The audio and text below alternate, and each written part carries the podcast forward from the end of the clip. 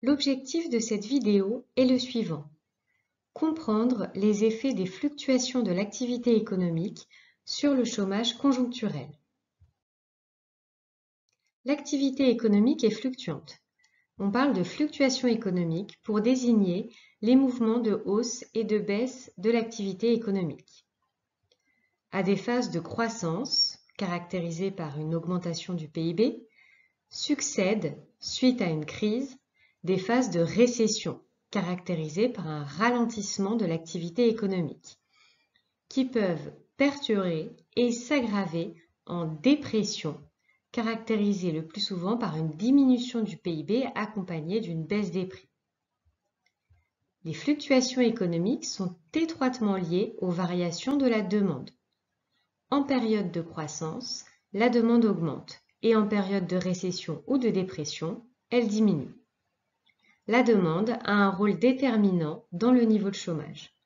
Précisons que la demande regroupe la demande venant des ménages, c'est-à-dire la consommation, la demande venant des entreprises, c'est-à-dire l'investissement, et la demande provenant de l'étranger, c'est-à-dire les exportations, ce qui nous donne C pour consommation, plus I pour investissement, plus X pour exportation. Selon John Maynard Keynes, le niveau d'emploi dépend de la demande effective. La demande effective correspond à la demande anticipée par les entreprises. Elle comprend la demande de biens de consommation et la demande de biens de production, autrement dit l'investissement. La demande effective dépend entre autres de critères objectifs concernant l'activité économique. L'évolution des revenus et de la façon dont ils sont utilisés par les ménages, par exemple, influence la consommation. L'investissement, quant à lui, dépend de sa rentabilité espérée et du niveau de taux d'intérêt, facilitant plus ou moins les emprunts pour les entreprises.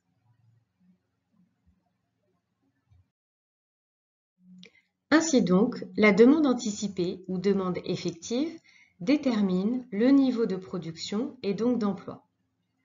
En effet, en phase de dépression par exemple, si les entreprises anticipent une baisse de la demande, ce qui correspond donc à une baisse de la demande effective, elles vont alors diminuer leur niveau de production.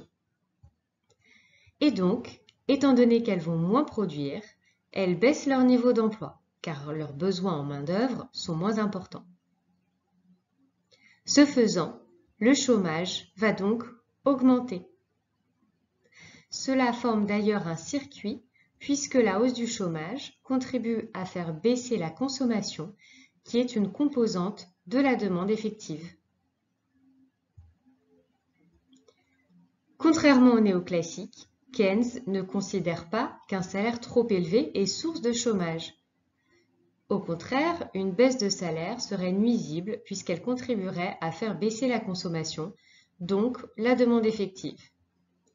De plus, le chômage est ici involontaire.